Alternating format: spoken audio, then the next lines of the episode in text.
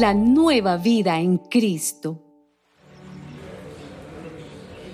Por lo tanto, ya no mientan más, sino diga cada uno la verdad a su prójimo, porque todos somos miembros de un mismo cuerpo.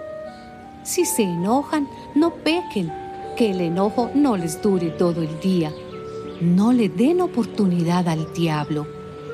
El que robaba, deje de robar y póngase a trabajar, realizando un buen trabajo con sus manos para que tenga algo que dar a los necesitados. No digan malas palabras, sino solo palabras buenas que edifiquen la comunidad y traigan beneficios a quienes las escuchen. No hagan que se entristezca el Espíritu Santo de Dios, con el que ustedes han sido sellados para distinguirlos como propiedad de Dios el día en que Él les dé la liberación definitiva.